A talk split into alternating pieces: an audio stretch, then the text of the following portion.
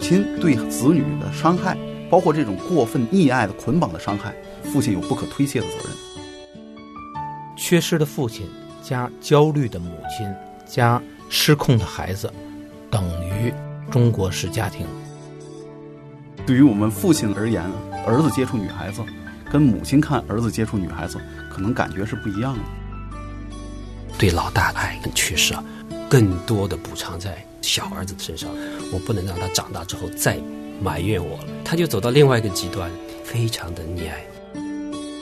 如何把一个男孩子塑造成一个真正的男子汉，在这方面，父亲才有天然的优势。欢迎收听《亲情不断电》系列节目《男人的天空》。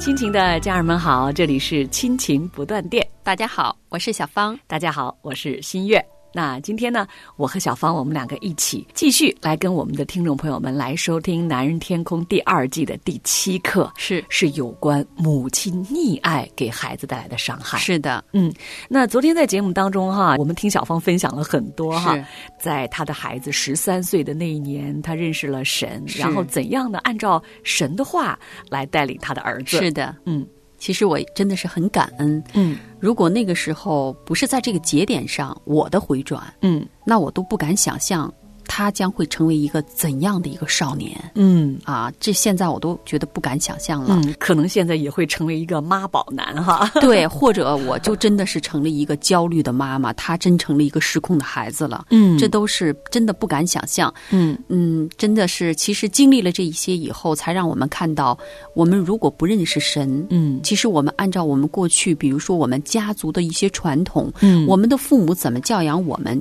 我们照着样儿去教养我们的孩子。嗯其实我们根本就不知道什么是对，什么是错。是。今天的节目呢，我们还要请我们的听众朋友们，我们继续来收听今天三位弟兄给我们带来的有关的分享。好的，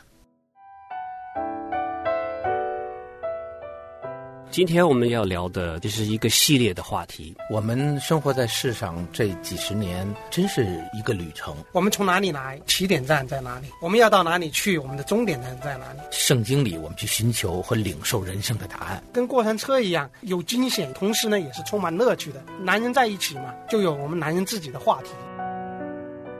《男人的天空》。一个好汉三个帮嘛，在家庭生活当中啊，要不说男人是家庭的头啊，嗯，有很多事情确实要是负起这个主要的责任，这一点是一点儿都不错的。嗯，你归根溯源，母亲对子女的伤害，包括这种过分溺爱的捆绑的伤害，父亲有不可推卸的责任。嗯，一个是说这种情况的形成，往往是因为父亲在家里的缺失，就是这个呃远距离的父亲，嗯，或者是他根本就没出场。嗯，父亲每天忙于工作，每天在家里的时间很少，远距离，嗯，或者是父亲干脆就是两地分居，到在另外一个地方，嗯，有的话家庭破损，孩子父亲嗯，还有还有自己其他的事情，嗯，在这种残破家庭出现的孩子，特别容易出现孩子和母亲过分粘着，嗯，母子之间的关系哈、过分捆绑的这种情况。嗯，你说的太对了，缺失的父亲加焦虑的母亲加失控的孩子，等于中国式家庭。嗯，不健康状态提供了一个缩影啊，没错，嗯我自己也有这样切身的感受，就是，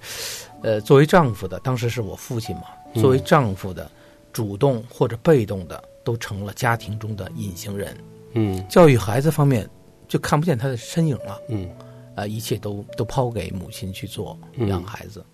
那么实际上这样造成的结果呢是什么？你把这样一个的男孩怎么样能够教育成，或者使他成长为一个顶天立地的男人呢？嗯，啊，这个不仅仅是涉及到身体特征啊，还包括文化上赋予成年男子的一组的这种的性质，比如说坚定、嗯勇敢、有力量、嗯有魄力、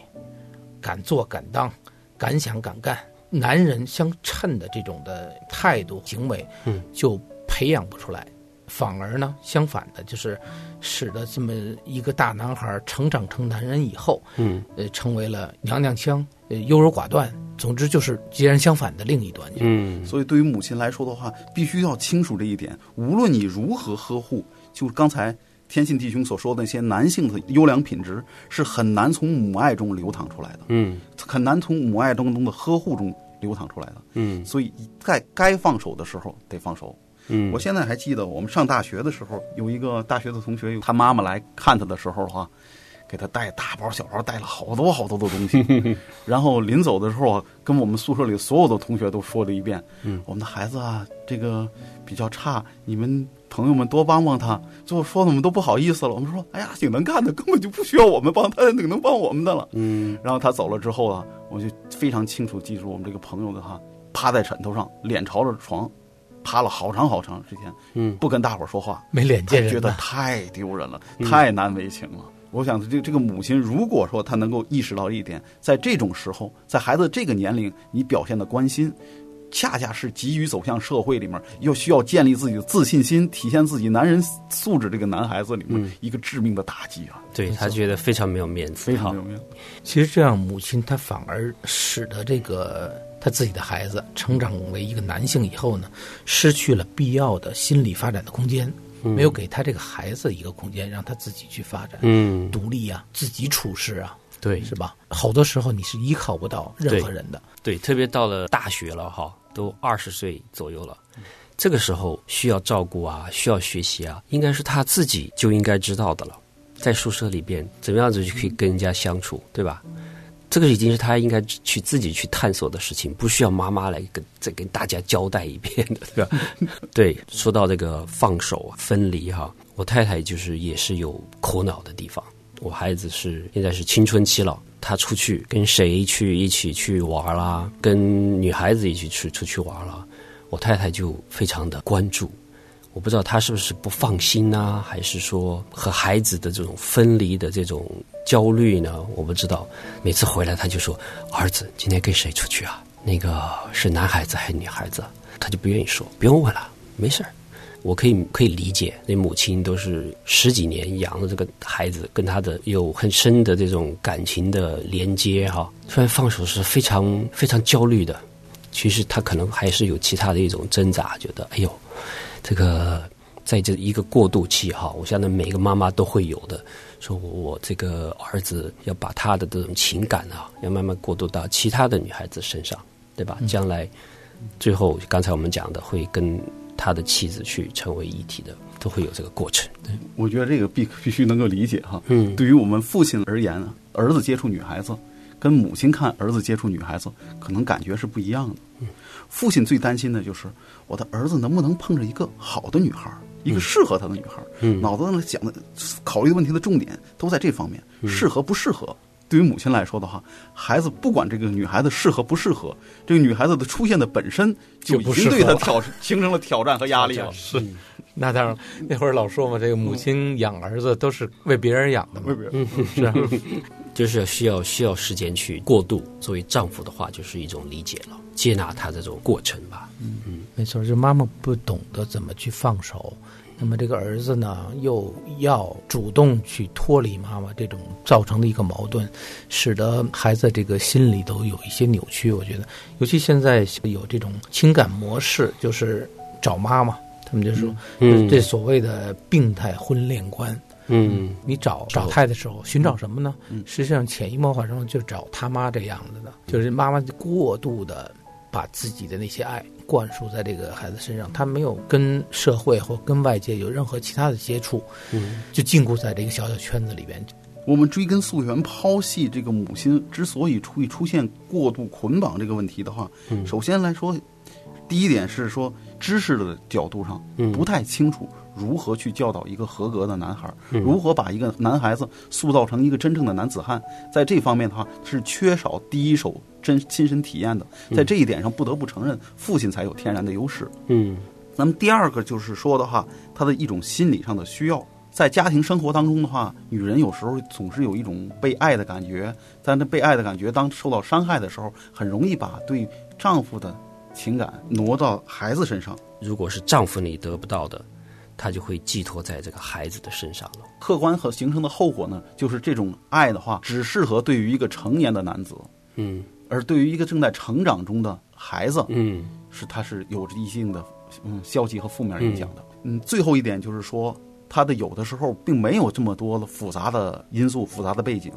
仅仅是因为母亲在该放手时候选择了不愿意放手，形成了一种精神上的依恋。嗯，母亲在说：“孩子，我的孩子没有长大，我的孩子需要我关心。”但客观上来说的话，不一定是这个孩子需要母亲的关心，嗯而是母亲需要关心孩子的关心，母对亲需要考虑孩子需要母亲关心，对，他有必须有一这种被需有要的感有一觉种。被需要的感觉，我要照顾我这个儿子。如果他认识到的话，这个孩子儿子已经不需要他的关心了，他更需要的是跟另一个女人建立起来的亲密关系。嗯他从感情上无法接受，追根溯源的根儿在这上头。所以这个男人和女人真是完全不一样，完全不一那样个是夫妻之间这种男人女人，嗯还是母子之间的男人女人啊，嗯都是是完全不同的两类人。嗯，因着爱摩西的母亲，把它放进尼罗河；因着爱撒母耳的母亲，把它献给神。因着爱路德的婆婆，要她去嫁人。因着爱耶稣的母亲，亲眼见他上十架。因着爱，因着爱，因着爱你牺牲了自己，亲爱的母亲，我真的爱你。因着爱你牺牲了自己，要孝敬父母，是你的福在世长寿，这是第一条带应许的诫命。因着爱，因着爱，因着爱你牺牲了自己，亲爱的母亲，我真的爱你。因着爱，你牺牲了自己。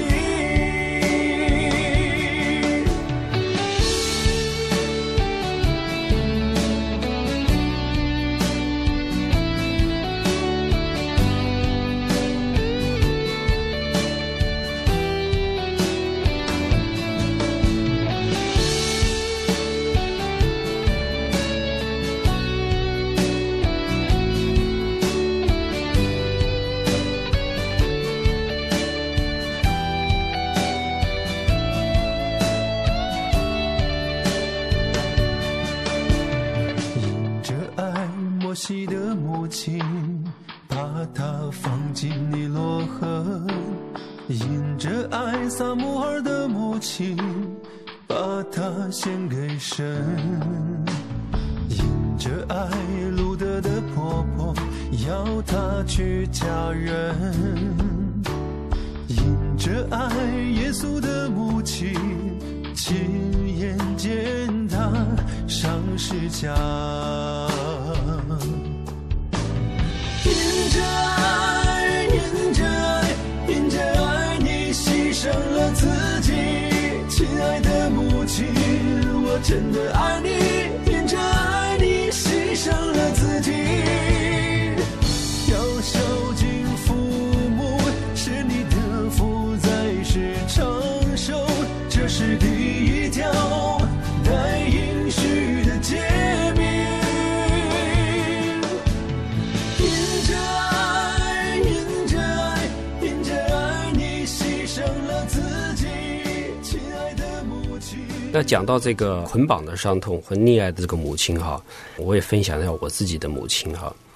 都我们的母亲呢，不是溺爱我，是溺爱我的最小的那个弟弟。他溺爱我的那个小弟弟的原因是非常特殊，因为我们家是三兄弟，我是老大。对我来说呢，那个时候就是文革的时候嘛，没有什么时间来照顾我，没有做母亲的这个知识，不知道来怎么样子抚养这个这个孩子。所以呢，有很多的缺失，而且很多的这个大骂或者很强势的这种方式，他的出发点都是爱的，但是我感觉的爱并不多，所以呢，我长大了之后就有一些抱怨，他也也是觉得有一点后悔了，非常的懊悔，有一些，因为我比我最小的弟弟大十岁，所以那个时候我抱怨的时候，我弟弟还很小，所以就他把这种爱啊，就转移到我们那个小弟弟去，觉得要补偿。这老大已经出，我那时候已经出国了嘛，我出去的时候，他觉得我对老大的爱跟缺失啊，更多的补偿在小儿子身上，我不能让他长大之后再埋怨我了。他就走到另外一个极端，非常的溺爱，他不需要的东西他都要问，比如说他该洗衣服了，那个时候他其实有能力自己去洗衣服、收拾房间，他是他不用他，你不用动，你学习就好了。等他出去了之后，还把房间打开就进去，把他衣服哗哗哗收拾好，房间整理好。等他回来之后，赶快这些东西都弄好了。所以他一直是这样子的，这个模式跟我们的小小弟弟就这样，他不需要出声，不需要说什么要吃啊要穿啊，他全部把它做好。对，有一个百官呵护的母亲。那后来你对小弟弟长成如何呢？所以他后来就这个是变得其实也很多遗憾，很依恋这个妈妈。出去社会里边上班啊，或者是到外边去住啊，是一种强烈的恐惧感的。这种培养起来的孩子，他要是婚恋的时候找对象，可能潜意识当中都要找一个方方面面都呵护他的一个女人去做。所以这是就是妈宝男走向社会之后的话会面临的挑战啊。对，也也有点像那个第二点我们说的是一种感情的需要，我要把这个老大的这个缺失，这种爱的缺失，我要弥补在，然后就弥补的有点过头了。这样的成长出来的孩子，就很容易出现两种极端。一种极端的话，他就是在成人期表现之后的话，对于女人的过分的被动和过分的顺从，嗯就是一切都得指上着他的妻子给他考虑好了，嗯嗯就像一个没有长大的一个大儿子一样。啊巨婴嘛，这是一种极端，要不然的话就容易走到问题的反面，变成另外一种极端。这孩子在跟母亲的过分捆绑当中的话，付出了自己的很多的挣扎和很多的努力，所以他从他对母亲虽然是爱，他认为这是以爱的名义在窒息爱，产生了很强的排斥心理。他长大之后呢，他走向另一个极端，就是特别倾向于支配和控制女人。他找的这个妻子必须得对他百依百顺，嗯嗯嗯我我说什么你不许说 no，哎，嗯形成这么一种好像近似于暴君式的性格。嗯，过分强势的男人，他的背后里面有可能是有这个早期母亲爱对他的不良影响所产生的结果。嗯是刚好相反，可能厌倦了被母亲来控制和支配的这种感觉，所以他反过来非常不健康了。我们为什么要每天读圣经啊？因为圣经给我真正的智慧，每天教我行事为人。因为圣经是我生命的粮食，一天不吃就饿得慌。因为圣经是医治我的良药，每天我都需要。主耶稣说：“我是葡萄树，你们是枝子。枝子若不常在葡萄树上，自己就不能结果子。你们若常在我里面，我的话也常在你们里面。我们是亲情不断电的主持人，让我们一起在主的话语里扎根成长。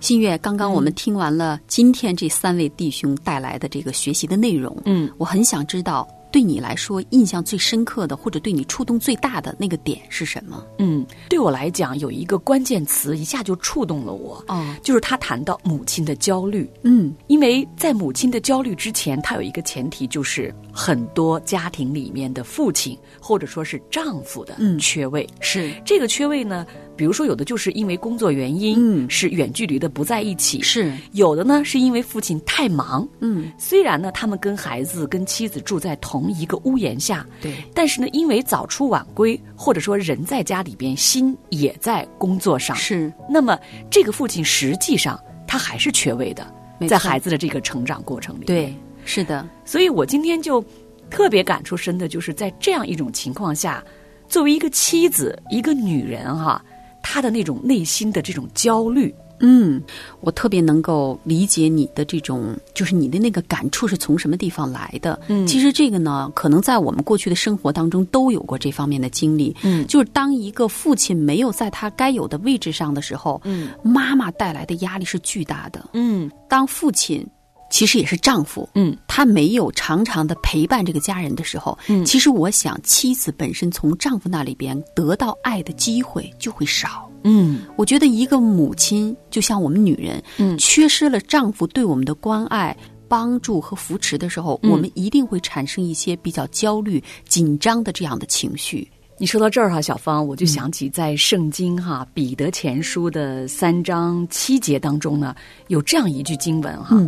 你们做丈夫的也要按情理和妻子同住，因她比你软弱，嗯，与你一同承受生命之恩的，所以要敬重她，这样便叫你们的祷告没有阻碍。当我第一次读到这句经文的时候呢，我心中非常的被触动啊，嗯我就觉得哇，神说出了我的心里话、是是是，因为我们很多姊妹呢，在外人眼中看来，尤其是我们成为母亲之后，嗯中国有句古话叫做“为母则刚”嘛，是好像你成为母亲之后，你就自动变得很刚强了哈。对，当然，我们在承担做母亲的职责的时候，我们的生命刚强那一部分会被建立起来。嗯可是这不意味着我们就不需要丈夫，不需要家里边这个父亲给我们的这种保护，是的给我们的这种支撑，是的，我们常常会觉得孩子小的时候照顾孩子呀，那都是妈妈的事儿。，对，尤其是孩子生病的时候，当然呢，孩子小，当然他就要妈妈要的多嘛哈。嗯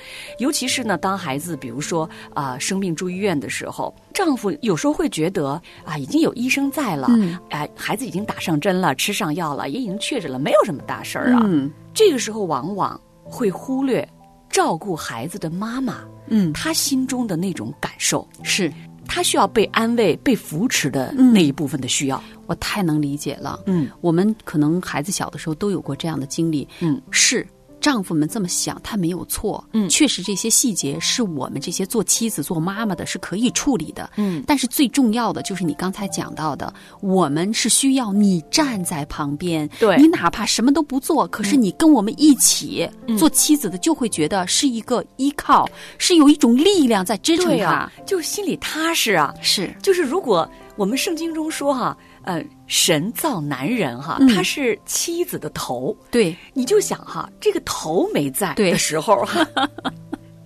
这个妻子真的，她有时候她会心中很无助，是她没有办法，只有自己得撑着。所以呢，我就非常理解，就是妻子的焦虑，或者说当妈妈的焦虑。刚才这个弟兄他们在分享当中，他们也谈到哈，还有就是因为丈夫常常不在不在家中的时候，或者因为工作繁忙，因为很多丈夫会觉得养家糊口是我的事儿嘛，嗯你看我已经在外面这么奔对波是了的，家里的事儿那当然就自动就你就要全承担了嘛是哈是，这就是各自分工嘛。弟兄们也有弟兄们他们的道理了哈，是是，当妻子，她作为妻子这一部分本来应该从丈夫那里得到的这种体恤、嗯关注、嗯鼓舞、保护、支持，她没有得到满足的时候，她的这个感情自然而然就会转移到离她最近的这个人，没错，当。然就是她的孩子。是的，接下来就会产生一系列的问题了对啊，比如说我们对孩子的过度关注，嗯，啊，还有的就是比如说我们妻子呢，从丈夫那里边爱的缺失，或者说啊没有被关注的那种需要，往往就是用一种更加关注和抓着的方式，就转移到我们孩子的身上。其实这些东西对孩子来说带来的都是巨大无比的压力。是。当然，今天我们谈到这个节目，焦点是聚集在就是一个焦虑的母亲对儿子的成长对是带来的影响，但实际上，无论是儿子还是女儿，都是一样的。没错儿，我家里哈，我是一个女儿哈，嗯家里头、实际上我对我的女儿在感情上也是很依赖的。是的，是的因为在很长一段时间，我先生也是因为工作很繁忙，那个时候我们也都不认识神，嗯就以为这个家庭的模式应该是这样子的哈，嗯是所以我们很多的精力、时间都花在了外面。我的这种焦虑产生，我其实都不知道这个产生的原因是什么嗯，是我就慢慢慢慢发展到对我的孩子在感情上很过度的依赖，嗯哦我也非常过分的关注我的孩子。那同时呢，我对我的孩子不知不觉有掌控的欲望。对，这些其实都在我的家里发生过。嗯，那所以今天听到这三位弟兄在分享有关母亲跟儿子之间这个经历中，嗯但是我特别想说的是，其实女儿也是一样的，只要是是孩子在这样的家庭环境里面，其实受到的压力和受到的那种损伤吧，嗯我觉得是一样的。你说的太对了。嗯，其实你看，我们今天说了这么多，听弟兄们讲，我们也彼此分享。其实最终解决这个问题的唯一途径，嗯就是你要回到神的话语当中。其实圣经当中有非常明确的教导。首先，夫妻它不是分开的，嗯它是一体的，嗯它只是责任和分工不同，但是他们一直是属于一种合作的关系。对，对吧？嗯我们一定要在这种关系里，其实就是妻子呢回到妻子的位置，嗯丈夫回到自己丈夫的位置上，嗯然后你真正的能够按照圣经的原则，把你所担当的那个职分运用起来，你才能够真正给我们的孩子带来什么呀？就是一个保护和祝福。嗯，刚刚哈，小芳，我们两位姊妹哈、嗯是分享了这么多，其实不知道听众朋友们听出来我们两个最中心的那个意思没有？是，真是觉得这个家里边呀、丈夫、父亲哈、这个头的这个地位啊，太重要了，太重真的要我们所有的弟兄要回到神所设立的父亲、丈夫的这个位分上来。是的，嗯所以我们要祷告，让我们的丈夫兴起。对，好，听众朋友，那今天我们的节目呢就先到这儿了，再见。再见。每当我无力前进，开口呼求你名，你总是我从心的利益。每当我缺乏信心，无法面对自己，你安慰我，赐下平静。生命中多少混乱，多少声音，你话语领导如晨光降临，让我将焦点转向你，不再坚持我自己。专心仰望耶和华我的神，让我明白出你心意，每步路有你指引，甘心乐意在所行的事上认你。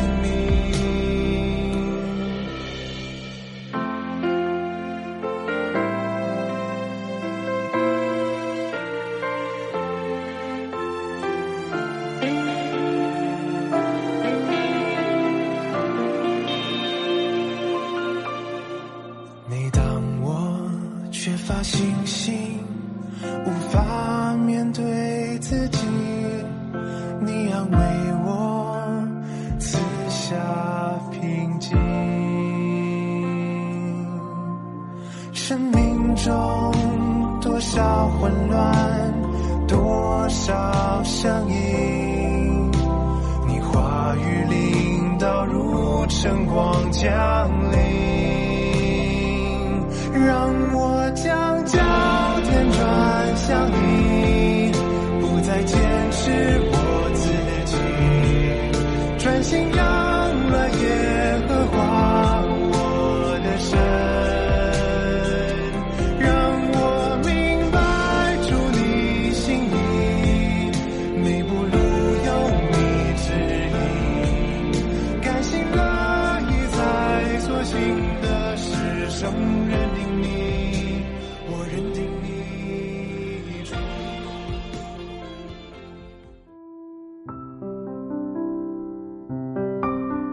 亲爱的听众朋友，现在您正在收听的节目是由良友电台为您制作的，每周一到周五播出的《亲情不断电》，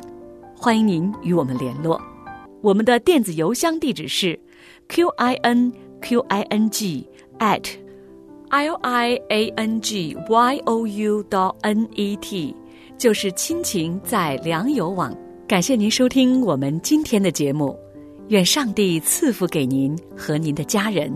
我们下次节目再会。